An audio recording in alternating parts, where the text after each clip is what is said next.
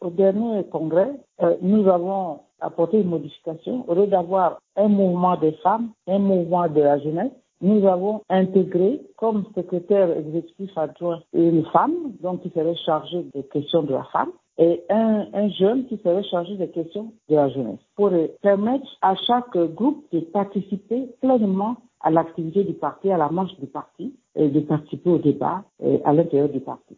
Alors justement, hein, donc il faut courtiser la jeunesse, il faut courtiser les femmes. Est-ce que vous avez une stratégie particulière pour ça?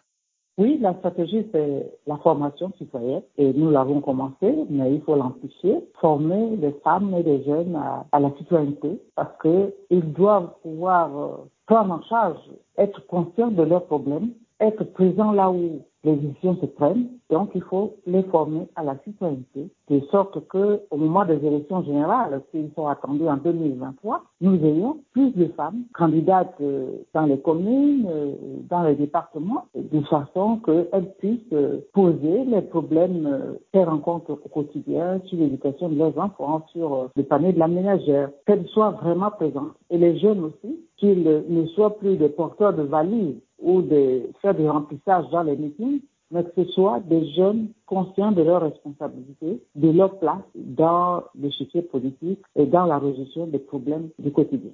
Et nous allons organiser des ateliers de formation et de sensibiliser sur ces questions-là.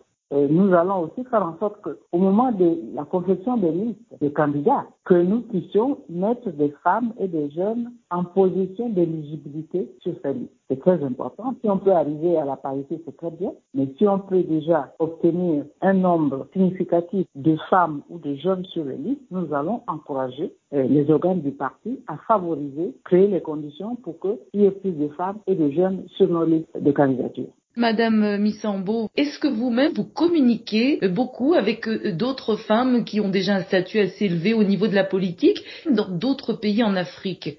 Oui, je suis membre fondatrice du Forum des éducatrices africaines qui a inclus maintenant dans son programme la sensibilisation des femmes à la politique notre euh, objectif premier était de faciliter, de promouvoir l'accessibilité des filles à l'école et la formation des femmes. Et puis, depuis euh, deux ans, euh, il y a un programme de promotion de l'intégration des femmes euh, dans les instances politiques.